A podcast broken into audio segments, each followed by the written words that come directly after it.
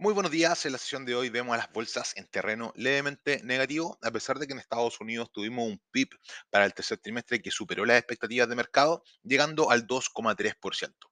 Estas bajas que vemos se deben principalmente a los efectos de que pueda causar en la economía el tema de la nueva variante Omicron, las nuevas medidas que se están tomando, a pesar de que la mayoría sí de los analistas eh, comentan que el efecto sería más bien pasajero.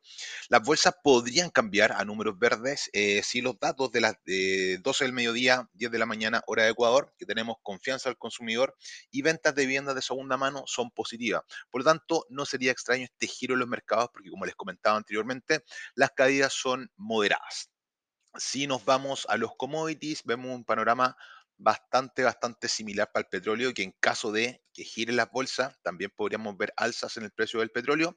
Actualmente cae un 0,40%, cotizando levemente sobre los 71 dólares, pero muy atentos porque a las 10.30 o 12.30 hora de Chile tenemos los inventarios, así que atentos con ese dato que también podría ser que pase a terreno positivo.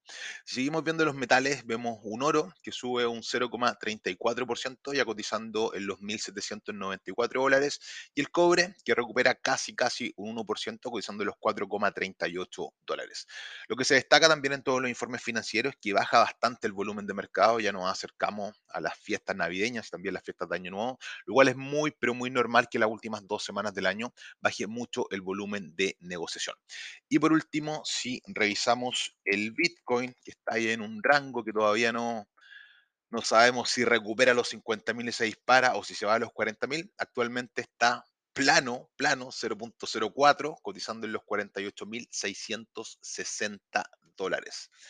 Eh, va a depender mucho de lo que pasa con el dólar index. Por ahora sí, fíjense que estuvo trató de romper los 48.000, llegó a los 48.420, pero intenta recuperar. Si lo vemos ahora en gráficos de 30 minutos, probablemente vaya a retestear, a buscar nuevamente los 49.000.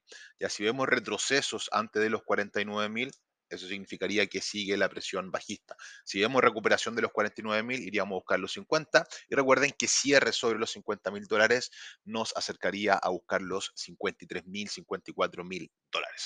Así que con eso terminamos la revisión de mercado del día de hoy. Muy atentos a las noticias que se vienen ahora durante la mañana y también atentos al grupo de Telegram, donde iremos enviando mayor información. Que estén todos muy bien y que tengan muy buen trading.